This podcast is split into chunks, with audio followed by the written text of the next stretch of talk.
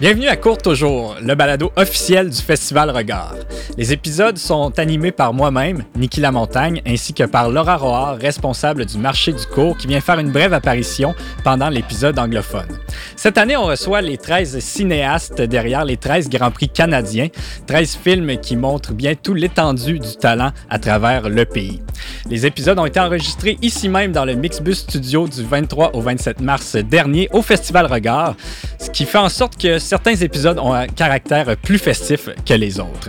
Je remercie Hologram de nous avoir prêté la pièce Felicity pour l'ambiance musicale et je vous envoie dès maintenant à la discussion qui vous intéresse. Bonne écoute.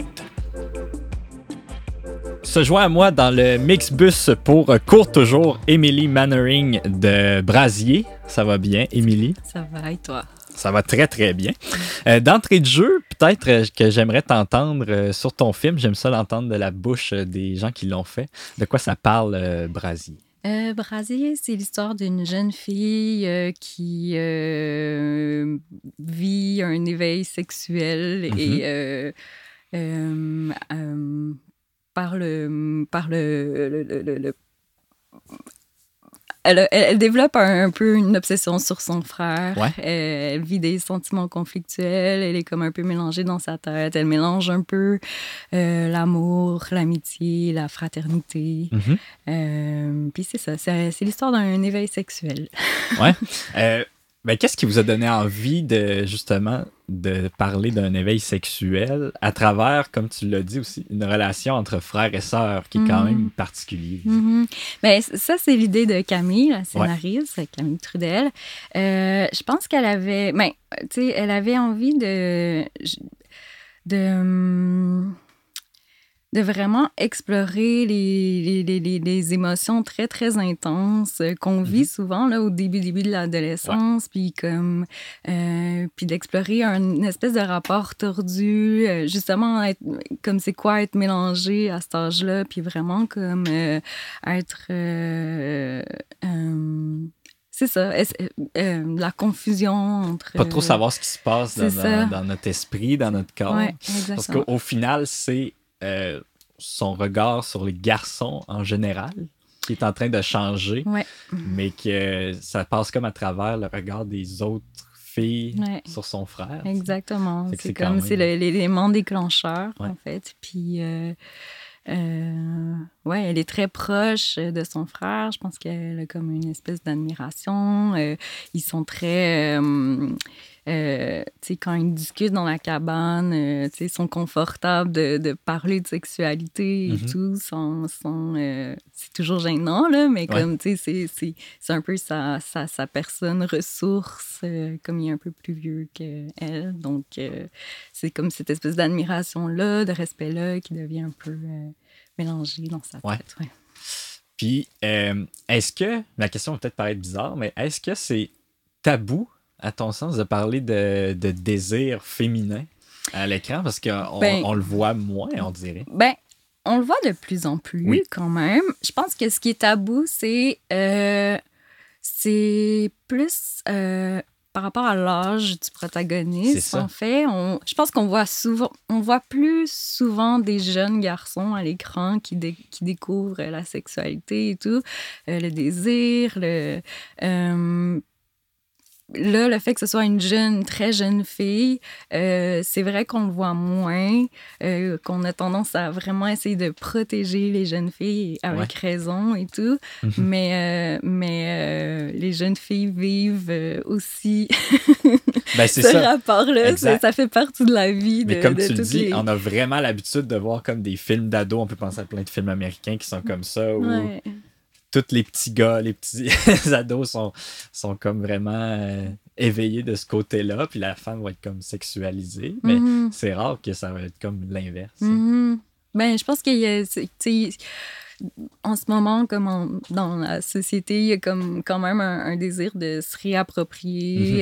euh, les, les- les histoires, surtout par rapport au désir puis à la sexualité. Fait que, euh, ouais, fait que je pense que c'est comme un mouvement qui, qui est là pour durer. Ouais, ouais, qui- vraiment. ouais. Mais la- je connais un peu la réponse, j'ai l'impression, mais avait pas, t'avais pas l'impression qu'il y avait une prise de risque là-dedans? Ben, Ou- Un peu, tu sais, dans le sens. euh, en fait, c'était plus dans mon rapport avec la jeune actrice. Je voulais m'assurer que la jeune actrice euh, qui s'appelle Amelia Raposo, euh, qui avait jamais fait de cinéma, c'est en casting sauvage euh, qu'on l'a repérée. Puis euh, je voulais être sûre qu'elle comprenne en quoi elle s'embarquait, qu'elle comprenne le sujet du film, euh, puis qu'on crée un lien de confiance comme ça. tu sais. Je voulais être sûre qu'elle soit pas là juste pour faire du cinéma, Ouais. juste pour faire un film, Ouais, ouais. puis juste comme parce que genre j'ai je fais beaucoup de coming of age, puis souvent c'est quelque chose que je remarque surtout chez les jeunes filles, ils veulent vraiment comme être une vedette, Être faire une du cinéma, cinéma. mais c'est ça, j'avais besoin que qu'elle comprenne que c'était un projet puis qu'elle avait envie de, de s'approprier le personnage puis de comme être, prendre part à, à- à toute cette aventure-là et tout. Euh, fait pour moi, le risque était là. tu Ok. sais. Ouais, ouais.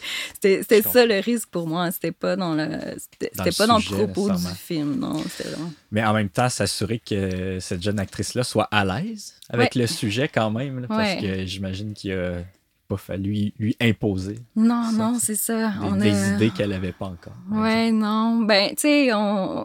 je, je, je tenais pas à savoir elle était rendue où. exemple. Non, non, je comprends. Mais tu sais, je voulais- je- tu sais, je- j'ai rencontré ses parents euh, deux fois euh, avant le tournage. Ben, quand- dès qu'on a, on a commencé à la choisir, Mhm. euh, qu'on a considéré la choisir.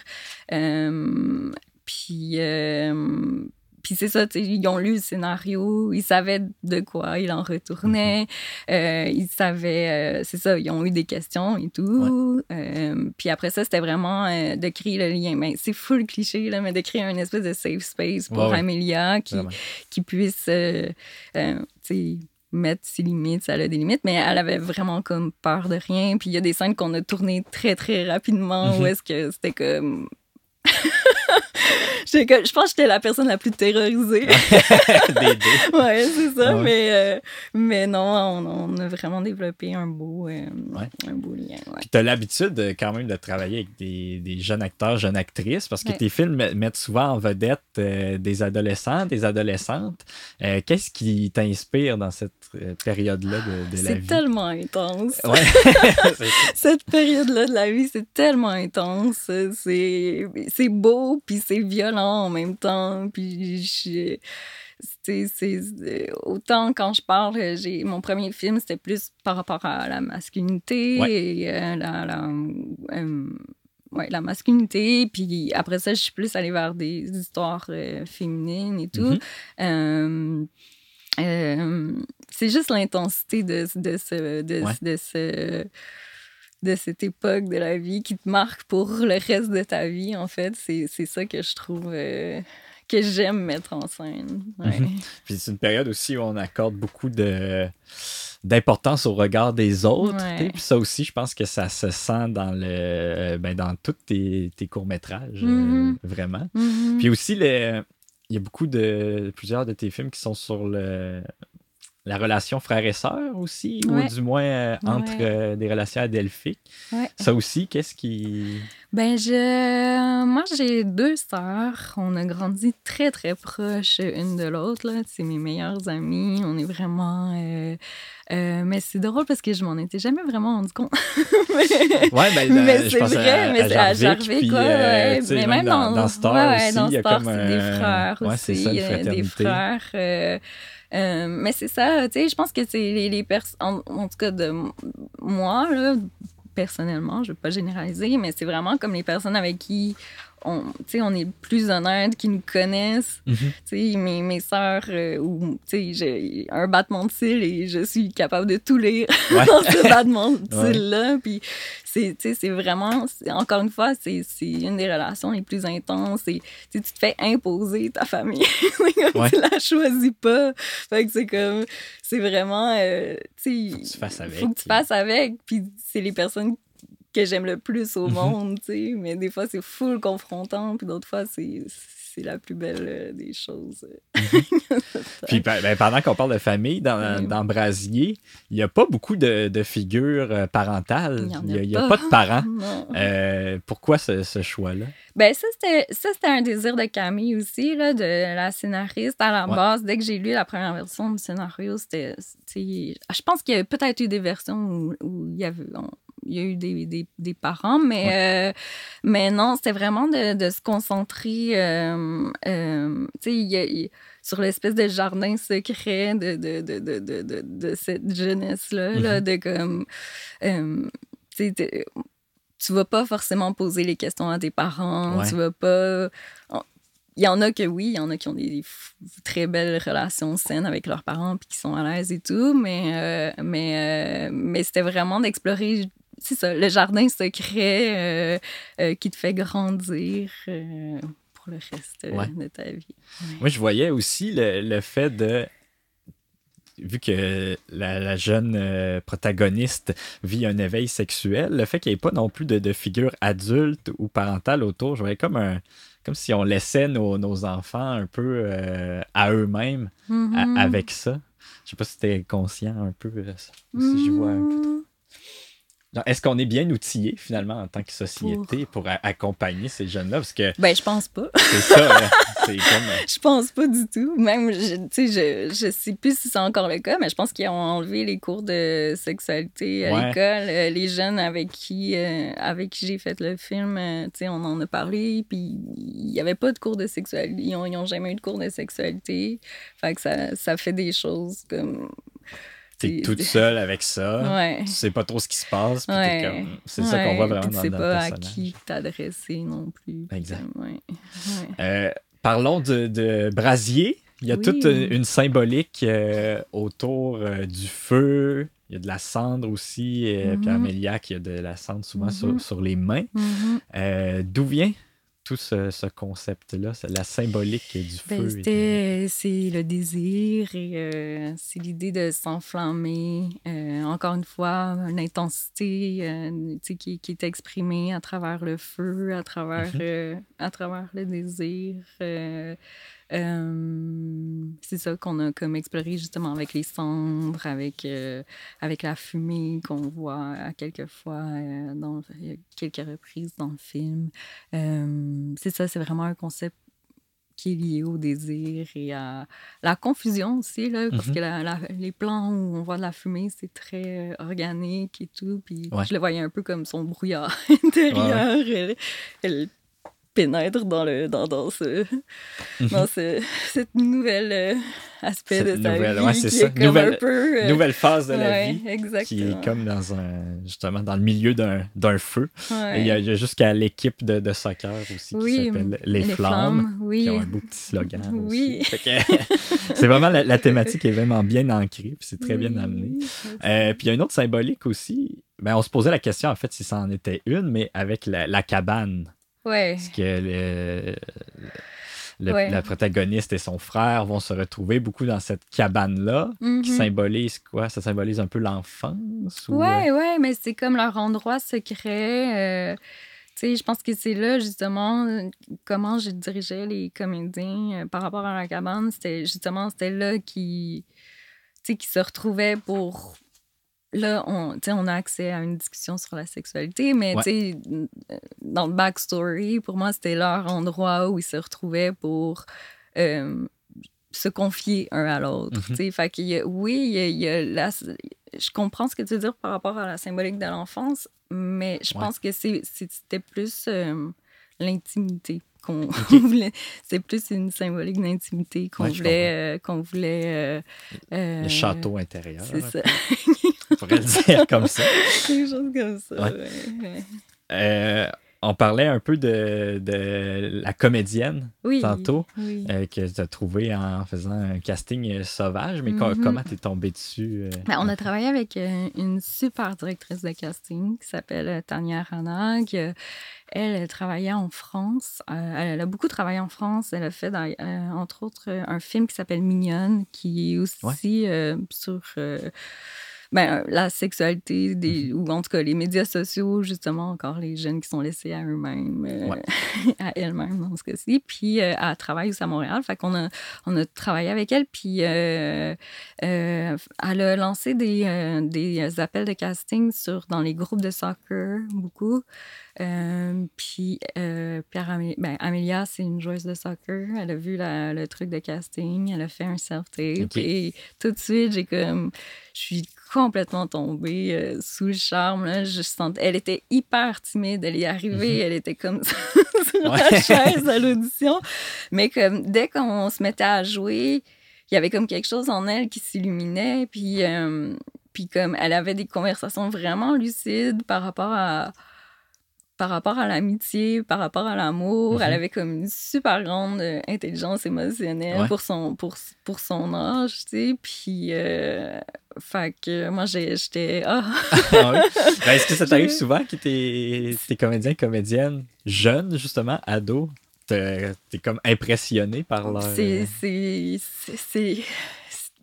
c'est- le, le, le- j'y vais par coup de cœur puis c'est comme chaque comédien avec qui j'ai travaillé ça a été un coup de cœur puis euh, je, je sais pas c'est comme je, je c'est, indescriptible je sais pas comment tu le décrire ouais, ça, ouais, c'est- comme. il y a- il y a un- chaque, chaque personne est comme. Puis c'est ça, tu sais, c'est. Après ça, je m'attache à, certains aspects de, de, de chacun des, des jeunes, puis c'est Mhm. ça que je veux mettre en scène, puis que je veux partager, comme en faisant des films. Ouais. C'est regarder à quel point ils sont. euh, à quel point ils sont touchants et beaux et ouais. intelligents et comme. Mhm. ouais. C'est très bien réussi avec Brasier, d'ailleurs. Euh, tu me corrigeras si je me trompe, mais je crois que Mhm. tu travailles sur un, un long métrage en ce moment.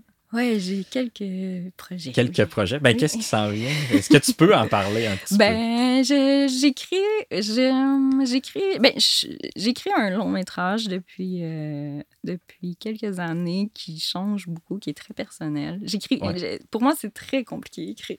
Oui, OK. J'ai l'impression de m'ouvrir les veines, puis de comme saigner sur me vider de mon sang sur mon clavier. Ouais, c'est ouais. vraiment, c'est vraiment violent. Puis j'écris ce long métrage-là depuis, euh, depuis quelques années, mais je suis chanceuse parce que je me fais aussi proposer beaucoup de Des projets. Euh, J'adore travailler en duo justement parce que ça, Mhm. ça m'évite. Ben, c'est aussi intense réalisé, là, mais on dirait que t'es plus. Le, le trip est différent, c'est moins solitaire euh, et tout. Fait que, fait que c'est ça, j'ai quelques projets. De court-métrage aussi. j'ai j'ai un cinquième court-métrage qui est en post-prod en ce moment. Fait que euh, j'espère. Peut-être un regard l'année prochaine. Peut-être, peut-être, peut-être. Déjà. Ouais. Ouais. Ben, as-tu quelque chose à ajouter euh, pour terminer? Sur ton Ben, film? Merci de ma... Ben, sur mon film, euh, non, mais je pense que ça fait le tour. On a fait le tour. On peut pas... ben, peut-être que je glisserais aussi un mot sur Thiago, qui joue le frère, Ouais. qui a aussi été, été trouvé en casting sauvage et qui a été... vraiment euh, incroyable aussi pendant le, pendant le tournage. Mais en fait, toutes les jeunes, même les jeunes Mhm. filles, les jeunes joueuses de soccer ont été comme... Ça a vraiment été euh, inspirant et Mhm. ça a été vraiment, euh, ça a été vraiment beau à, à créer. Mm. Mais très cool. Je te remercie, Émilie, d'être passée par le, le. Mixbus qu'on remercie. Puis on, on invite les gens, évidemment, à écouter les, les autres épisodes du balado si ils ont aimé. Je te souhaite une bonne fin de festival. Merci. Bye bye. Merci. Court toujours, le balado du Festival Regard a été enregistré pendant la 26e édition du festival dans le cadre du marché du cours présenté par Téléfilm Canada. Les épisodes ont été produits, réalisés et montés par le Mixbus Studio qu'on remercie grandement. Je remercie aussi les cinéastes et autres artisans du cinéma qui se sont prêtés au jeu de Court Toujours et les partenaires qui ont rendu la diffusion de ce balado possible. Si vous avez aimé les épisodes, bien, je vous invite à écouter la suite de Court Toujours et à suivre nos réseaux sociaux pour connaître toutes les activités du Festival Regard. Merci d'avoir été là et à bientôt.